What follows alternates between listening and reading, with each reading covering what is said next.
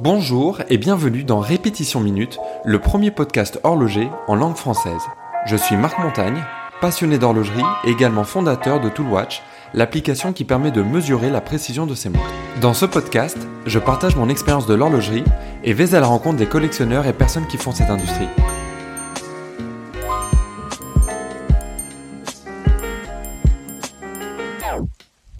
Bonjour à tous, aujourd'hui je suis euh, présent de nouveau pour un nouvel épisode et cette fois-ci je vais pas être tout seul parce que je vais être accompagné de mon ami Diego Asconegui qui est expert en horlogerie ancienne. Alors aujourd'hui nous allons nous balader à travers les, rues de Genève, donc je m'excuse par avance s'il y a des, petits bruits euh, parasites, euh, pour voir des hauts lieux de, de l'histoire de, de l'horlogerie genevoise.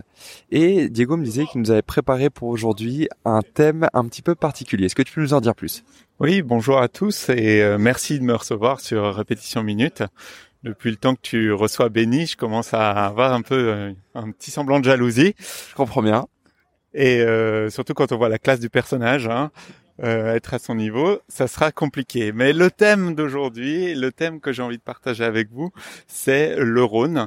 Pourquoi j'ai choisi ce thème? Tout simplement parce que c'est un bon moyen de faire un lien entre la Suisse et la France pour euh, nos auditeurs francophones.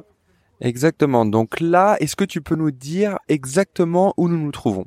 Alors, on se trouve euh, dans le quartier de la Jonction, quartier euh, très populaire de, de Genève, qui se trouve un peu en aval du lac Léman. Et c'est le moment où justement la ville commence peu à peu à disparaître et on voit la nature un peu reprendre le dessus c'est un quartier qui essentiellement était euh, maraîcher. D'ailleurs, la plupart des, rues portent des noms, euh, les peupliers, les pêcheries et autres, qui nous ramènent justement à ce passé. Mais c'est un quartier qui a été euh, très industriel jusqu'au milieu des années 80. Et alors, rapidement, en deux mots, quel est le lien avec l'horlogerie et plus particulièrement l'horlogerie de Genève? Alors c'est un, un, lien qui est assez évident parce que c'est ici qu'il y aura euh, la plupart des sous-traitants d'horlogerie euh, jusqu'à justement dans les années 80, euh, notamment des grands noms de l'horlogerie comme Stern Cadran, Taubert et Fils. Et ensemble, justement, je vais vous parler un petit peu de, de ces fabriques. Très bien. Eh ben, on te suit, on y va. Alors, là, on est devant un bâtiment. Est-ce que tu peux nous en dire un peu plus? Voilà, donc euh, on est euh, devant le bâtiment de la Nationale. Donc la Nationale est un, fleuron, euh, enfin était un fleuron de l'horlogerie suisse, détenu à moitié par Omega. Et la grande spécialité de la Nationale, c'était les assortiments de l'habillage et tout particulièrement les couronnes. Donc dès le début de la, sa, son activité en 1905, on peut imaginer que la Nationale a fourni la plupart des, des horlogers du coin et euh, évidemment euh, son copropriétaire euh, Omega. Donc ça veut dire que si on regarde des, des, montres début du siècle dernier, la couronne, ça vient de là, quoi. Exactement, ça vient de, de cet endroit précis. Et euh, la nationale n'avait pas que une activité justement dans la fabrication de d'assortiments horlogers. Ils se sont spécialisés d'ailleurs dans les années 40 dans les briquets et euh, tout spécialement dans un briquet à flamme réglable et euh, cartouches de gaz interchangeables qui vont euh, vendre à Dunil dans les années 50. Et je connais donc le, le Dunil, ok, le, quartier aussi, c'était ce, ce, type de briquet là ou le Dupont aussi ou rien à, voir? À vérifier parce que c'est vrai qu'il y a une grande concurrence avec les briquets français mais euh, le système justement développé par la nationale va être un des meilleurs du marché et va très vite concurrencer euh, les autres systèmes. Oui. Ok, donc on a des briquets, on a des couronnes, et maintenant qu'est-ce que c'est ça? Parce que ça n'a pas l'air, euh, ça a pas l'air vraiment d'être encore en activité ou, ou, du moins une toute autre activité. Oui, alors comme tu peux le voir, le bâtiment a été surélevé. Euh, on a une façade euh, vraiment euh, début du siècle très, je dirais, portée sur l'industrie, enfin très rationnelle avec des grandes baies vitrées. Et le dernier étage, lui, maintenant aujourd'hui, est des lofts de luxe absolument sublimes parce qu'il te donne une vue sur sur le Rhône et sur les, les forêts d'en face. Ok, donc il y avait les sous-traitants, maintenant il y a, y a les clients, quoi. C'est là où ils résident. C'est ça, c'est ça. On peut le On peut le définir comme ça, très simplement. Ok, bon, alors on continue euh, la visite parce que tu m'as dit que le, le, prochain élément, il est juste euh, à côté de ce précédent euh, bâtiment. Là, on, le voit là à 5 mètres. Donc, qu'est-ce que c'est ça, ce qu'on voit devant nous? Alors devant nous, on a une, une, façade très longue, elle fait presque 50 mètres de, de long, et elle va être justement faite sous le mandataire Stern Cadran. Euh, qui, qui, en 1927 va installer ici sa fabrique euh, de cadrans. Donc Stern Cadran, Stern c'est la, la, euh, la, famille qui, qui détient Patek Philippe, c'est eux qui ont racheté Patek Philippe après, c'est ça hein, l'histoire voilà, c'est tout à fait ça. En 1932, donc Patek Philippe va être le capital de Patek Philippe va être repris par la famille Stern et euh, fait assez unique, euh, ça va être le seul membre du, du capital jusqu'à même encore aujourd'hui, parce qu'aujourd'hui la société est dirigée par euh, Thierry Stern, qui est finalement la troisième génération de, de cette famille. Ok, et à l'époque où euh, c'était donc juste une activité de, de cadranier, est-ce qu'il fournissait d'autres d'autres acteurs de l'horlogerie, d'autres marques?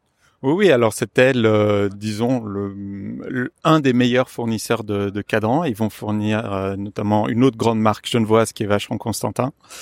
Euh, et ils vont même déposer des designs qui leur appartiennent et qui vont être utilisés euh, par d'autres marques suisses.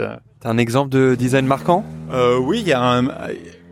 Il y a un très bel exemple dans le début des années 30 qui est un, un, un, design très puriste, je dirais, avec des index, euh, un petit bâton euh, lapidé pointu, qui sont doubles à midi. Et après, très simple. Je suis sûr que tu trouveras un exemple euh, à montrer euh, dans en page note de exactement. Euh, je, on trouve ça dans, dans vraiment les, les, plus belles références du début des années 30, que ce soit chez Vachon Constantin ou chez Patek Philippe. Ok. Et à part ces deux noms, est-ce qu'ils ont aussi euh, euh, travaillé avec d'autres marques ou c'était vraiment exclusivement à, à Patek et Vacheron? Alors, je, je, cite les deux marques parce que c'est les deux marques genevoises qui me viennent à l'esprit. Certainement qu'il y a d'autres euh, marques euh, dans, dans la Suisse qui, euh, qui ont fait appel à leur service parce qu'évidemment ils étaient très reconnus. ce qui est intéressant de savoir, c'est les deux marques que j'ai citées précédemment étant à Genève, la proximité aidait et puis on cherchait un fournisseur qui était avec lequel la communication était simple et pour lequel la qualité était reconnue. Ok, on continue? On continue. Alors pendant qu'on marche, je me permets de préciser aussi que dans les notes, là, comme mentionné euh, Diego, on va rajouter euh, évidemment la liste exhaustive des lieux, puis même les, coordonnées GPS, comme ça, si jamais quelqu'un veut, revoir ces, euh, ces lieux de plus près, ils pourront le faire assez facilement. Et donc tu voulais rajouter quelque chose là sur l'usine qu'on venait de voir? Voilà, tout à fait. Donc euh, l'usine Stern Cadran en 1964 va, va accueillir euh, les ateliers Patek Philippe, qui étaient en fait placés dans la rue du Rhône, un peu qu'on va découvrir un peu plus loin. Et en 1964, ils vont euh, être notamment dédiés à une recherche toute particulière dans laquelle on parle peu, mais où Patek Philippe a été vraiment à la pointe, c'est la recherche du quartz. Donc euh, Patek Philippe, euh, dès 1948, si je me trompe pas, va euh, dédier beaucoup de recherches, va investir beaucoup de moyens dans le quartz parce qu'on sait à court terme que ça va être l'avenir de, l'horlogerie. Et notamment, ils vont développer ces horloges qu'on voit souvent. ces horloges, c'est des, vraies armoires extrêmement précises pour avoir une lecture justement précise du temps. Et ces horloges vont fournir euh, des radios, euh, la marine euh, du Pérou par exemple, et, et autres institutions de, de renom. Donc, ce qui est étonnant, justement, euh, venant de Patek Philippe, qui est plutôt reconnu euh, pour ses créations euh, luxueuses, d'avoir investi tant de moyens dans, dans le quartz. Ils ont un peu laissé tomber justement cette activité dans les années 80 pour se réorienter dans la production qu'on connaît aujourd'hui. Mais à l'époque, ils ont aussi participé à un projet commun. Il y avait 16 marques qui en faisaient partie pour développer des mouvements de mon bracelet à quartz, dont un des plus connus, c'est le Beta 21, donc ce magnifique euh, calibre. Donc j'aimerais bien un jour m'offrir euh, un petit exemplaire de chez Patek. J'ai plus la référence en tête. Moi non plus. Ouais. Je crois que c'est 3587, bref, quelque chose comme ça. Mais c'est des designs magnifiques euh, de justement cette période de transition entre l'horlogerie mécanique et l'horlogerie à quartz. Et alors comment s'appelait ce, ce consortium là et, quelles étaient les autres marques ou certaines marques étaient présentes? Donc le, le, consortium était derrière justement un centre de recherche qui s'appelait le Centre d'électronique horlogère, hein, CEH. Et dans ce consortium, on trouve notamment Longines, Rolex, pour en citer quelques-uns, et Omega. Ok, ouais, donc c'est intéressant de voir que tu avais déjà bah, tous les grands noms, chacun dans des, euh, des segments un petit peu différents, qui s'intéressaient déjà euh, euh au quartz euh, si longtemps à, l'avance. Et je trouve que ça bat un petit peu en brèche l'idée de, de dire que bah, la Suisse a pas du tout anticipé ou su vu venir le, le quartz. je pense que c'est plus complexe que ça, mais, mais effectivement c'est intéressant d'avoir ce point-là.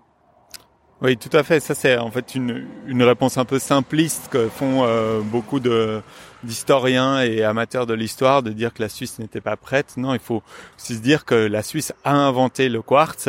Le problème, c'est que les Japonais l'ont industrialisé de manière beaucoup plus efficace que les Suisses et, ils ont inondé le, le, marché avec. Et donc là, qu'est-ce qu'on a? Donc juste à côté, euh, vraiment le l'immeuble mitoyen de euh, l'usine Stern Cadran et Patek Philippe, on a une usine qui a été euh, développée en 1910 qui s'appelait Eugène Tissot et qui était spécialisée dans les chaînes de montres. Donc euh, surtout, on va parler d'habillement. Et euh, évidemment, avec l'arrivée de la montre bracelet, euh, les chaînes de montres vont un peu péricliter et euh, le bâtiment connaîtra plusieurs utilisations pardon, avant d'être repris par Beyeler Cadran, le concurrent numéro un de, de, Stern, qui va faire notamment les plus beaux cadrans connus de, de Rolex. Donc c'était un, c'est un peu la même histoire. C'était un fournisseur aussi de, de Rolex. Euh, de mémoire, ils avaient fait, euh, bah, on en avait parlé, la, la, la Daytona, euh, et ça a été ensuite absorbé par, par Rolex dans les années 2000, c'est ça? Voilà, exactement. Donc Rolex dès les années 2000 lance une grande politique de, de rachat de ses sous-traitants, d'ailleurs assez stratégiquement assez intéressante, parce que de ce que je sais, euh, ces sous-traitants continuent à euh, fournir d'autres marques. Donc ça donne un regard extrêmement bon à Rolex de ce que fait la concurrence à travers ces sous-traitants. Intéressant, ok. Alors on continue maintenant.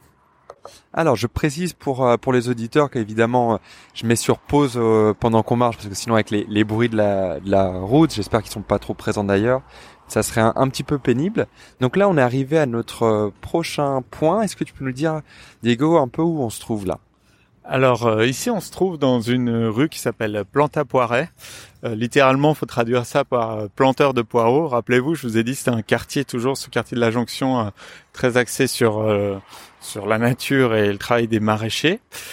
Et juste un petit, une petite anecdote, c'est ici qu'a vécu Lénine euh, pendant son exil en Suisse. Donc euh, Lénine va multiplier justement ses voyages euh, en Suisse et en Europe pour pour fuir la Russie et va venir ici se regrouper avec des groupes marxistes qui sont en train de préparer justement le, le renouveau de la révolution russe.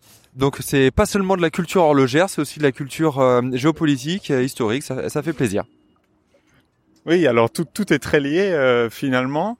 Et euh, d'ailleurs, c'est amusant parce que même euh, Karl Marx va parler d'horlogerie euh, dans le, premier volume du Capital, hein, ce, ce, pamphlet qui justement propose un regard très critique autour de, de, de l'économie.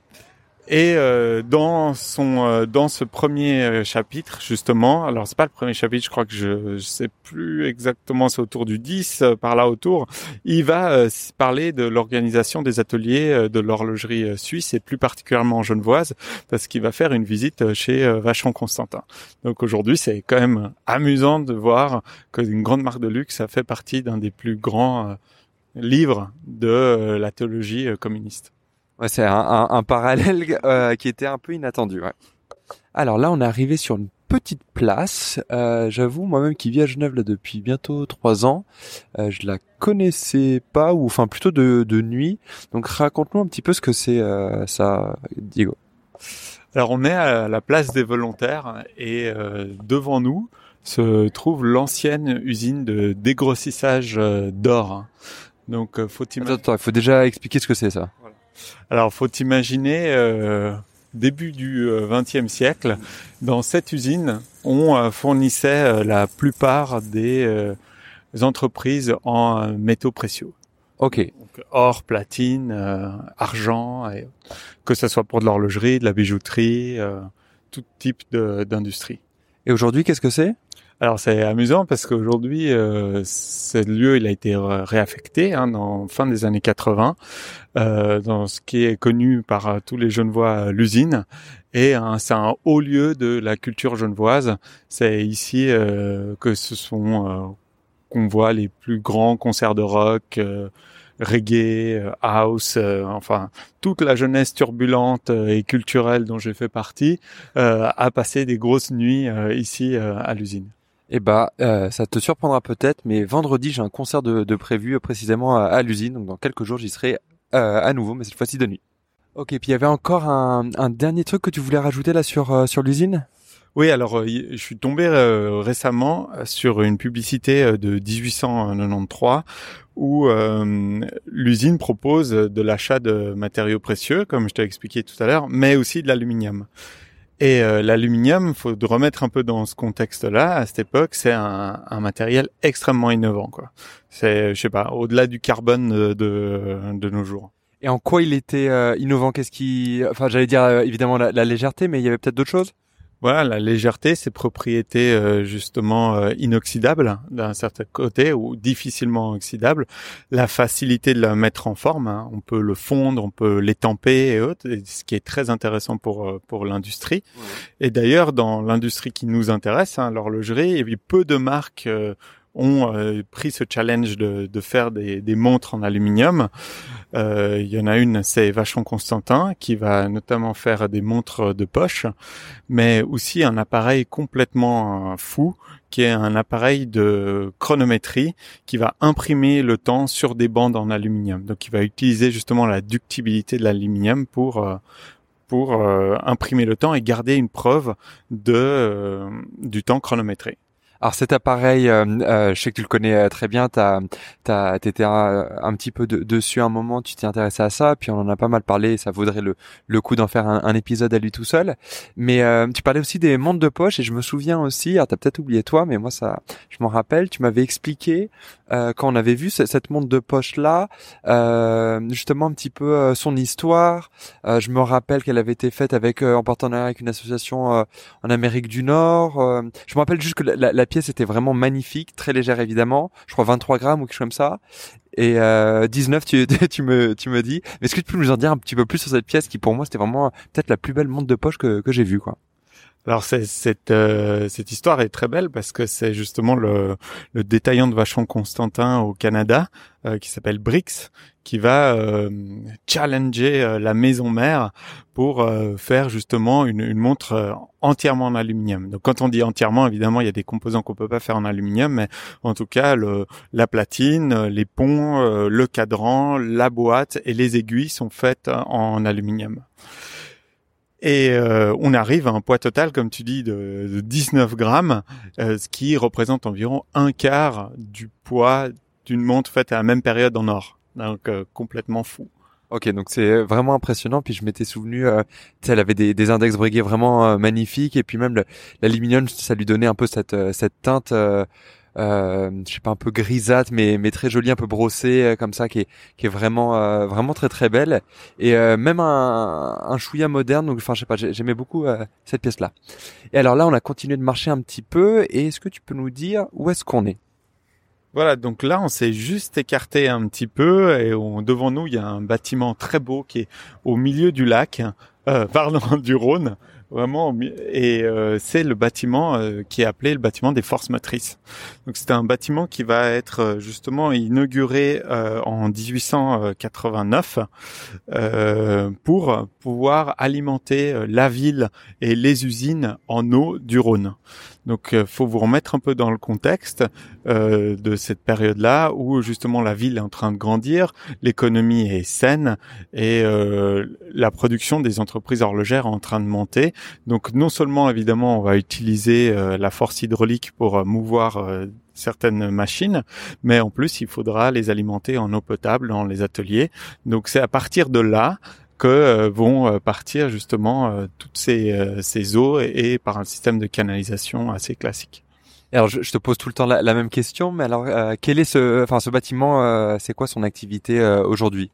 Alors justement enfin fin dans le début des années 60, il va commencer à être un peu euh, euh enfin obsolète d'une certaine manière par rapport à la croissance de la ville et euh, toute cette centrale va être justement poussée un peu plus bas euh, dans, dans le Rhône et aujourd'hui c'est une magnifique salle de concert et un très bel exemple de comment on peut réutiliser un bâtiment industriel. Et c'est, enfin, c'est vrai que là, je fais un petit aparté, mais ce côté euh, industriel qui est ensuite euh, réutilisé, qui fait part de la, la vie culturelle, c'est, euh, bah, c'est vraiment une des spécificités de, de, la ville, je trouve. Alors, je te propose qu'on continue de, de marcher, qu'on aille sur le, le prochain point d'intérêt pour nous. Alors là, on, continue de, de, longer un petit peu ce bâtiment des forces motrices, et puis tu voulais nous, nous décrire un petit peu la, la, la devanture et puis les sculptures qu'il y avait? Voilà, donc euh, on arrive, on a longé le bâtiment qui est en forme de L, hein, une, forme assez atypique, et on arrive devant la devanture qui fait face à la ville et qui fait euh, face euh, au lac où euh, justement euh, tout en haut on retrouve euh, une figure de, de Neptune que je trouve très belle. Et sur les latéraux de, de, cette grande baie vitrée on trouve des attributs à la mécanique. Donc on retrouve des roues dentées des pistons voilà. Tout ce qui faisait la gloire de, de, ce bâtiment qui était vraiment une prouesse d'ingénierie pour pour l'époque. Je vous rappelle qu'on est en 1889 donc très impressionnant c'est vrai que c'est joli, le bâtiment, il est, il est vraiment impressionnant. Et puis alors euh, après, là, si on se retourne, donc il y a une sorte d'altercation là qui est en train d'avoir lieu, mais euh, ça a l'air de se calmer. Non, blague à part, il y avait ce bâtiment là aussi. Tu, tu m'en parlais un petit peu sur euh, sur le chemin? Oui, alors ce, ce bâtiment qui est derrière nous est, est très imposant. Euh, je sais pas, il a un, deux, trois, quatre, six étages hein, en tout cas, et c'est un, un, bâtiment qui va accueillir une espèce de coworking de l'horlogerie hein, au, début du XXe euh, siècle, où on va retrouver des marques connues comme Badelet. Peut-être que ça te, ça te parle. Alors j'avoue que pas du tout. Alors grande marque euh, horlogère qui a un peu euh, survécu à travers les âges et qui a fait un retour dans les années 2000 avant de un peu s'éteindre, mais c'était des grands spécialistes de l'extra plat. Il y avait qui d'autre euh, comme marque on peut connaître? Alors euh, c'était des petites maisons parce qu'évidemment les grandes eux euh, se permettaient de construire leur propre espace, mais c'est intéressant de, de voir ce, ce, principe de coworking de dans le, le même domaine d'activité. Ouais, effectivement. Alors c'est c'est un, comment dire une façon de travailler qui, qui nous semble très très récente, mais finalement là aussi l'horlogerie et la Suisse ont été précurseurs. Et alors c'est marrant comme endroit parce que maintenant on voit des euh, bah, des pêcheurs en fait des pêcheurs du, du, dimanche là qui sont en train de de pêcher euh, dans le Rhône. Et puis c'est aussi un, un, endroit où euh, maintenant il y a des, des petits bars et des choses comme ça où on peut boire un verre en fin de journée ou, ou le week-end. Donc là on va continuer un petit peu notre périple. On va passer sous un pont et le prochain endroit dans lequel on va aller il s'appelle comment? Donc c'est les Halles de Lille et les halles de Lille étaient euh, les anciens abattoirs euh, de la ville en 1851 et ils vont vite être déplacés parce que et les bruits euh, des bêtes agonisants et l'odeur vont déplaire au voisinage et du coup les abattoirs vont descendre en fait et rejoindre le quartier de la Jonction dans lequel on était avant. Bah là aussi précurseur avec le bruit et l'odeur. Ok, alors blague à part, raconte-nous un petit peu ce que c'est ça maintenant. Non, alors évidemment, euh, une fois que les abattoirs étaient partis, on a fait un marché couvert, qui est d'où le nom les, les Halles de, Lille. Et euh, c'était un, des premiers euh, marchés couverts et permanents euh, de Genève. Ok, alors on va continuer de, marcher, on va même carrément le, traverser. Alors je vais couper parce que le bruit était un peu assourdissant. Alors là, voilà, il y a, un petit peu euh, moins de bruit. Alors tout le monde nous regarde bizarrement parce qu'on a, a un micro. Mais qu'est-ce que tu voulais nous dire là de, de cet endroit-là, Xavier alors une chose euh, dans l'autre, ben évidemment l'endroit a été transformé, c'est plus un marché. Euh, par contre, le, le, concept existe toujours, arrive, endroit que je recommande pour aller manger euh, si on aime un peu les esprits marchés. Et aujourd'hui, les halles de Lille où on se trouve sont devenus un des hauts lieux de la vie nocturne genevoise. c'est loué pour des soirées d'entreprise et autres, et l'esprit est plutôt sympa. Comme tu peux voir, on, on est une sorte de cour intérieure euh, avec euh, une ancienne cabine de ski parce que comme on nous l'annonce, la fondue is back et winter is coming, donc c'est le moment de prendre des calories. ok, bon allez, on continue. Et alors là, on sort des, euh, des halles et puis on, on est sur euh, une petite euh, passerelle. Est-ce que tu peux nous en dire un petit peu plus sur cette passerelle? Alors cette passerelle est l'un des ponts qui justement traverse le Rhône et qui permet de rejoindre depuis la rive gauche la, la rive droite. Celle-ci, elle est piétonne, et euh, c'est assez intéressant parce que euh, elle a servi euh, récemment d'inspiration pour le design d'une montre. Donc c'est la One laquelle? la One Bridge de Laurent Ferrier et comme raconte justement Laurent Ferrier, il habitait pas très loin, hein, ici, un quai de Lille, et il voyait tous les matins cette passerelle. Donc, il lui a fait un petit hommage en faisant une montre. Donc même les éléments, on va dire, euh, euh, de la ville se retrouvent des fois euh, dans les montres. Ok, alors on continue. Ok, donc là on est quai de Lille, donc c'est un nom qui qui sonnera familier, je sais pas si c'est dit en français comme ça, à beaucoup d'amateurs d'horlogerie. Alors est-ce que tu peux nous en dire là aussi un petit peu plus? Voilà, donc on se trouve sur ce quai qui est finalement très court, hein, comme tu peux le voir, il fait, je pense, moins de 200 mètres et euh, sur lequel en 1875 euh, Vacheron Constantin va établir euh, son, sa manufacture. Et plus tard, en je crois 1903, en tout cas début du, siècle, vont ouvrir, euh, ils vont ouvrir leur première euh, boutique avec un accès au rez-de-chaussée. Avant, l'accès se faisait que dans les étages, mais là maintenant, les passants pouvaient voir les vitrines comme on l'expose finalement aujourd'hui.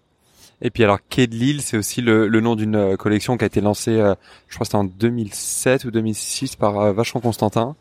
Euh, bah justement, j'imagine aussi là aussi pour commémorer cette, ce moment de leur histoire. Absolument. Donc, euh, Lille était assez assez moderne pour l'époque quand on y penche parce qu'il y avait déjà un principe d'interchangeabilité, de cornes, de, de bracelets. je me souviens encore de quelques publicités euh, où on pouvait le faire à partir d'un iPad. Donc euh, il faut dix ans en arrière, ça, ça semble ça semble très déjà assez futuriste.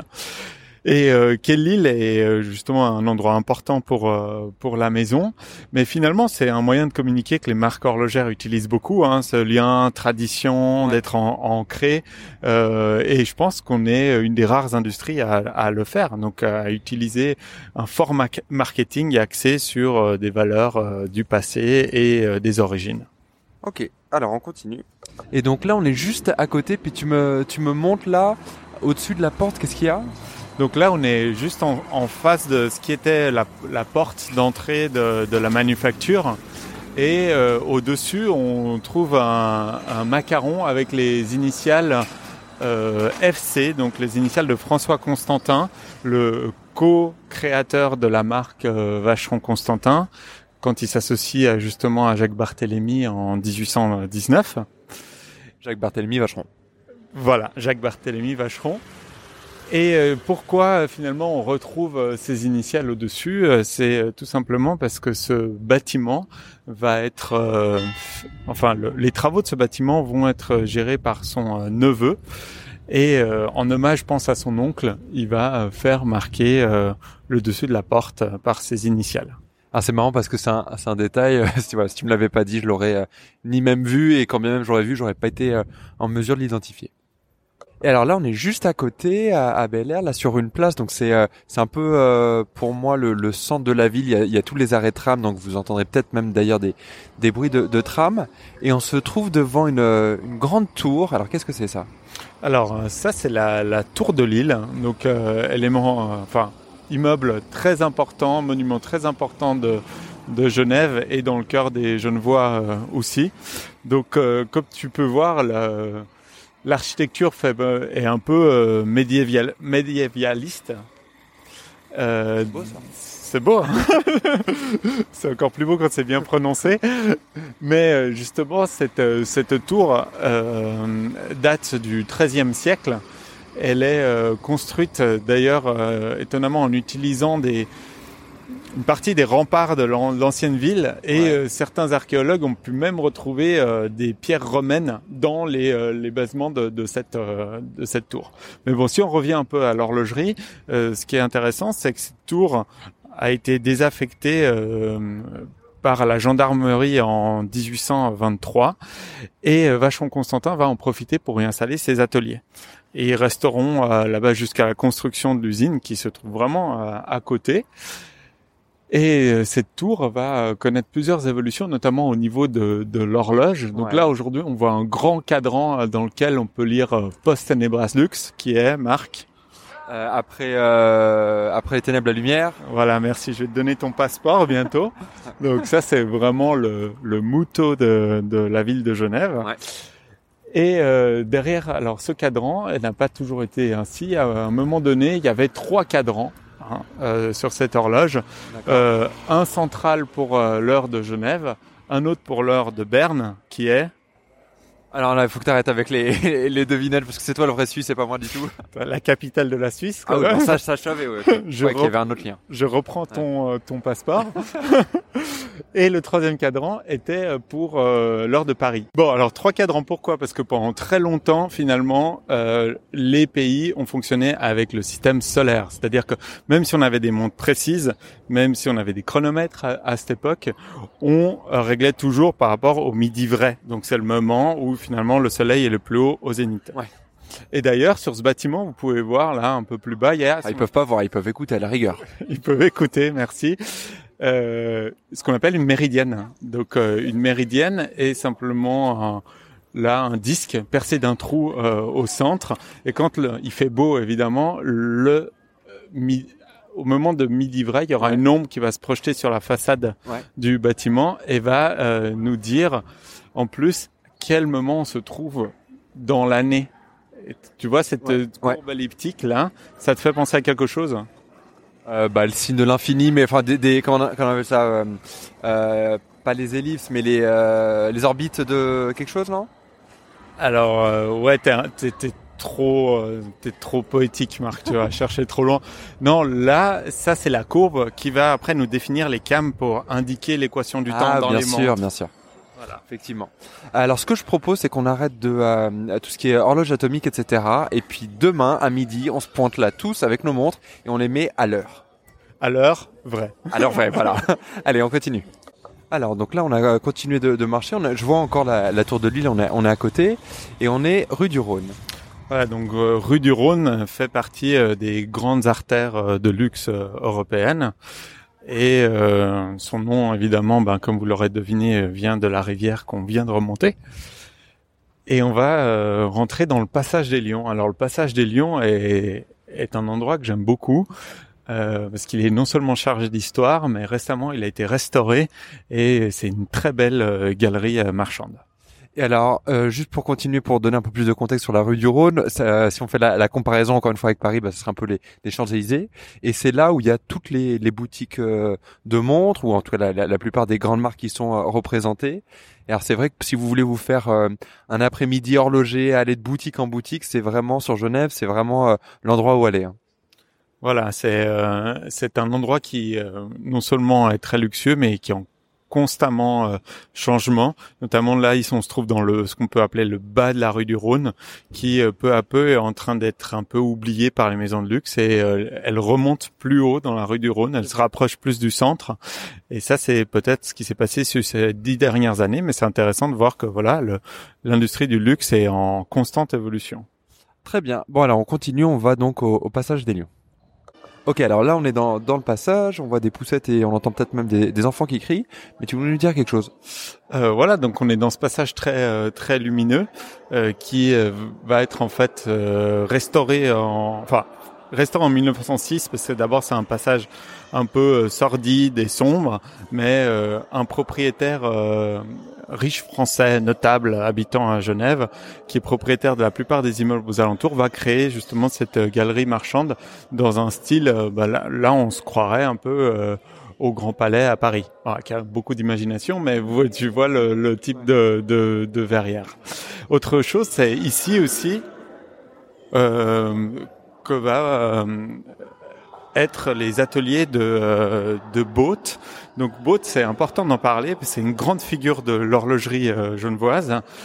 Euh, c'est un, un, monsieur qui euh, vient d'un milieu très modeste et euh, né euh, donc fin du XVIIIe siècle, 1772, et va créer peut-être l'un des plus grands ateliers d'horlogerie et d'exportation de, de, montres. Donc Boat est, est un peu un touche à tout. Il va s'essayer à plusieurs métiers de l'horlogerie, bijouterie et maillerie, mais il va surtout exceller dans, dans le commerce. Et euh, d'ailleurs, il y a beaucoup de légendes autour euh, de Boat, notamment euh, une que j'aime bien raconter. c'est celle avec le directeur des douanes français. Alors c'est quoi la, la légende alors que tu le racontes? Alors apparemment, le, directeur des douanes français, donc euh, là on, se place au début du 19e siècle, était un peu agacé de voir euh, rentrer beaucoup trop euh, de montres suisses sur son territoire et il va justement incognito arriver à Genève et passer une commande chez chez. Alors il va évidemment commander la montre la plus chère possible, prévenir tous ses effectifs d'être euh, bien attentif parce que cette commande risque de passer la douane euh, sous peu. Et euh, à une fois arrivé à Paris, il va découvrir la commande qu'il a faite sur son bureau. Donc euh, avait euh, soudoyé son valet et avait fait voyager la commande dans le propre carrosse du directeur. Et évidemment, personne n'avait osé fouiller le carrosse du directeur. Et la montre avait pu passer comme ça à travers les douanes et passer évidemment les taxes parce que les taxes c'est l'ennemi juré numéro un des horlogers suisses. ok, bon, bah comme ça, là aussi c'est dit. Et donc là, on continue à, remonter la, rue du Rhône. Alors, qu'est-ce que tu voulais nous dire euh, ici, là? Donc euh, là, on a justement quitté euh, le passage des Lions. On remonte la, rue du Rhône et on va arriver vers un autre passage assez intéressant et finalement un peu touristique, mais il faut passer par les lieux touristiques. C'est le passage Malbuisson. Donc le passage Malbuisson est aussi un lieu qui était assez sordide et étroit et qui va être complètement euh, refait au début des années 30 euh, euh, par un architecte très connu à Genève, s'appelle Maurice Braillard. Il va l'élargir et créer aussi une galerie assez luxueuse marchande. Ok. Et alors, elle se trouve, il est où ce passage exactement? Là, je le vois pas on y arrive, c'est au niveau 40 rue du Rhône, mais c'est aussi euh, ici que Piaget va ouvrir en 1959 euh, sa, boutique et ils sont toujours là. Euh, donc c'est juste pour vous situer un petit peu de quand date cette antériorité de rue du Rhône comme grande artère de luxe. Donc c'est au niveau des, des, années 40 là avec l'ouverture de, euh, de Piaget. C'est eux les, premiers ou il y avait d'autres euh, d'autres marques? Alors, on, comme on l'a dit, il y avait euh, Vacheron juste début des 1906 avec sa, sa boutique, mais qui était un peu plus bas hein, et plutôt place. Par rue du Rhône, rue du Rhône à l'époque. C'est par rue du Rhône, c'est un peu avant, mais on peut imaginer que là, il y a un peu des élans pour créer des, des, des boutiques de, de luxe. Mais ce qui est intéressant avec Piaget, c'est qu'ils n'avaient pas leur manufacture ici, rue du Rhône, contrairement à Patek Philippe ou à Vachon Constantin, mais ils ont vraiment ouvert cet endroit pour accueillir euh, du public. Donc vraiment ce concept de, boutique et pas et pas de bah, d'atelier qui fait aussi de la vente, quoi. Exactement, exactement. Ok. Et euh, Piaget, euh, la même année, va lancer ce fameux calibre, justement le 12P, qui est ce calibre extra plat euh, automatique, assez impressionnant. Euh, je crois qu'il mesure un truc comme 2 mm d'épais.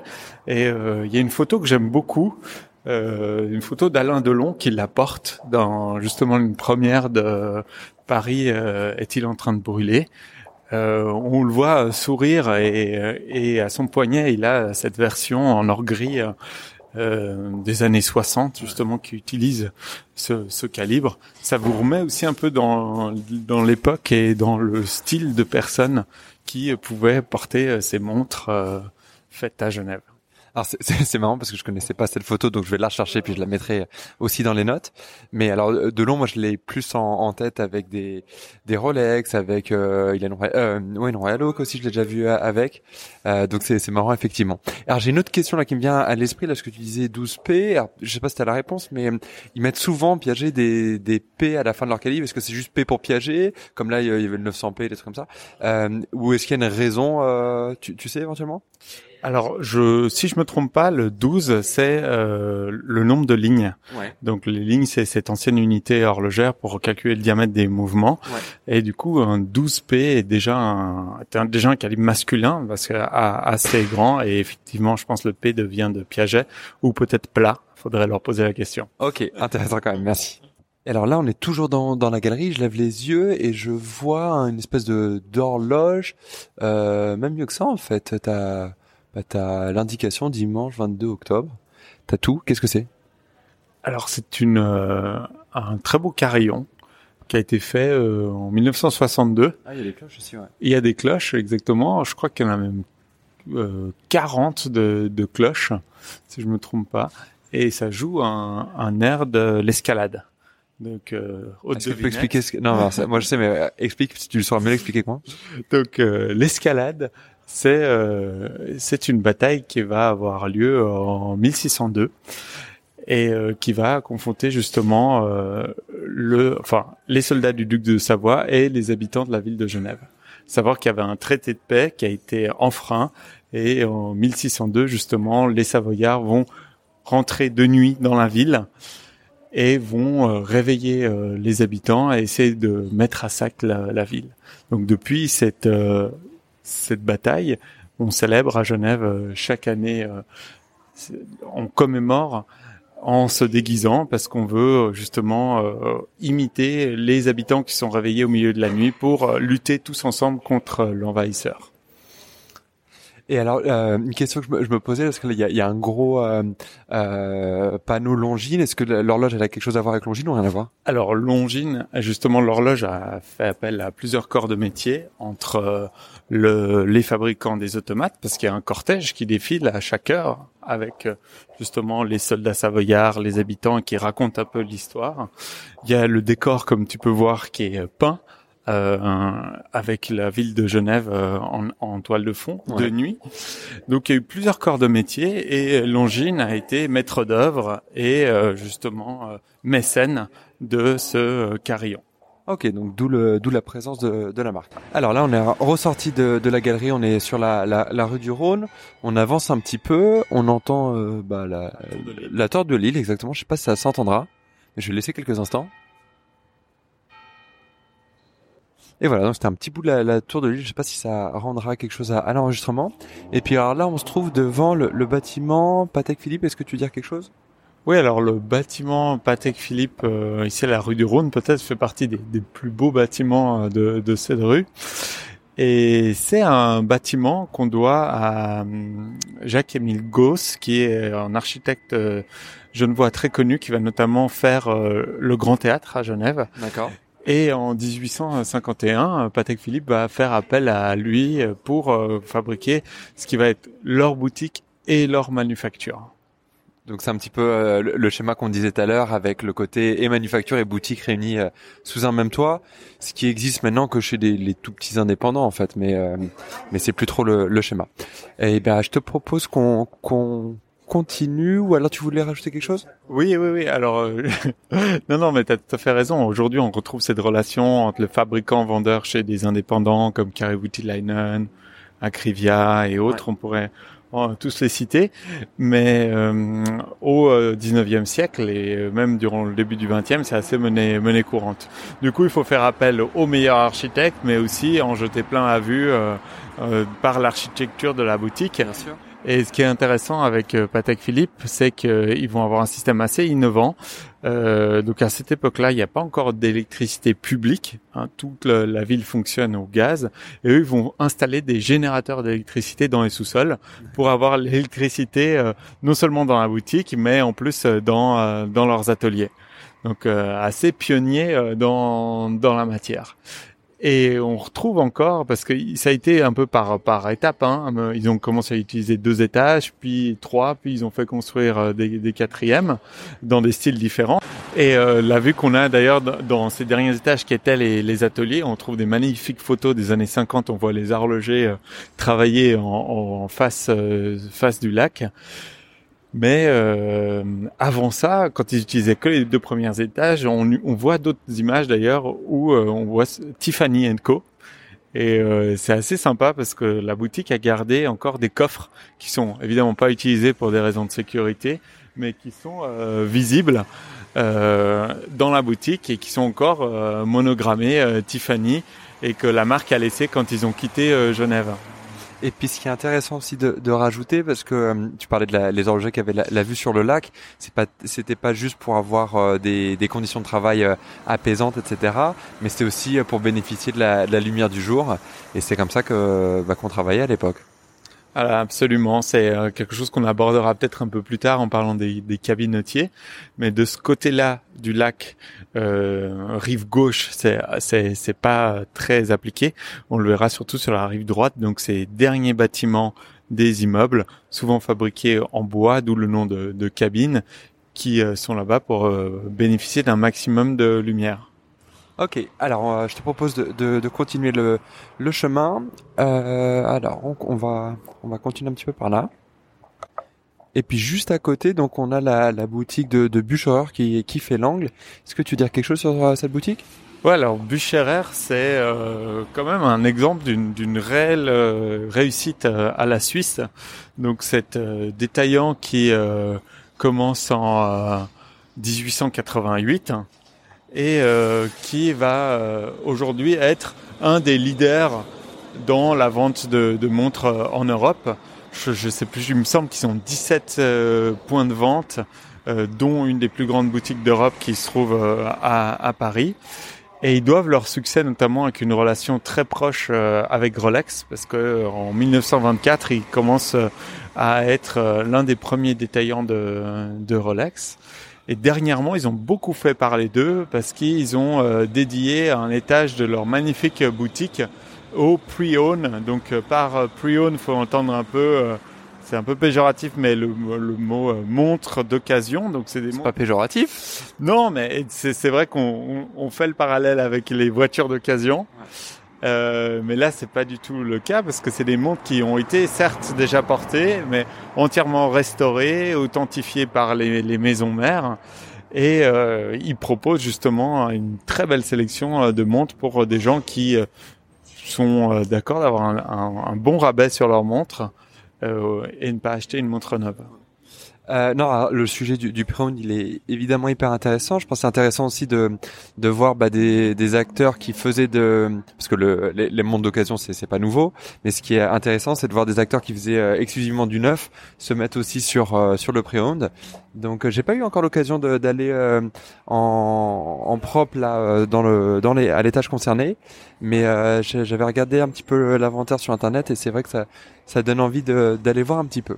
Et puis alors là, on continue à, à marcher, on est à place euh, Longemal, et puis on voit bah, juste à côté de la, enfin sur la place Longemal, il y a notamment la, la boutique Vacheron Constantin. Est-ce que tu voulais dire, euh, tu connais euh, l'histoire un petit peu de la boutique?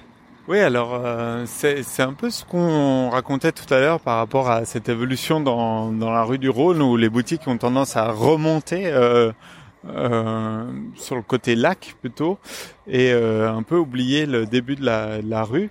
Et l'histoire de la, la, boutique Vacheron Constantin est assez intéressante parce que d'abord imaginez un peu comme une boutique temporaire euh, pendant qu'ils faisaient leurs travaux euh, dans la maison mère dont on a parlé tout à l'heure à Place Bel Air. Cette boutique est devenue euh, partie du paysage et finalement leur clientèle a eu plus l'habitude de venir ici que d'aller en, île. Alors c'est vrai qu'il y a moins cet aspect historique, mais aussi il faut, vivre avec son temps et il faut suivre les évolutions et les modes de cette industrie. Et puis bah, du coup maintenant c'est un peu le, le, bah, point de vente un peu phare de la marque euh, sur Genève. Et alors là, on a traversé la, rue du Rhône, on s'est rapproché du, lac et on est devant euh, l'horloge fleurie. Est-ce que tu peux nous en dire plus aussi? Voilà, donc l'horloge fleurie, c'est un haut lieu de, tourisme euh, genevois. C'est impossible de, c'est impossible de venir à Genève et de pas voir l'horloge fleurie ou du moins de se prendre en photo devant.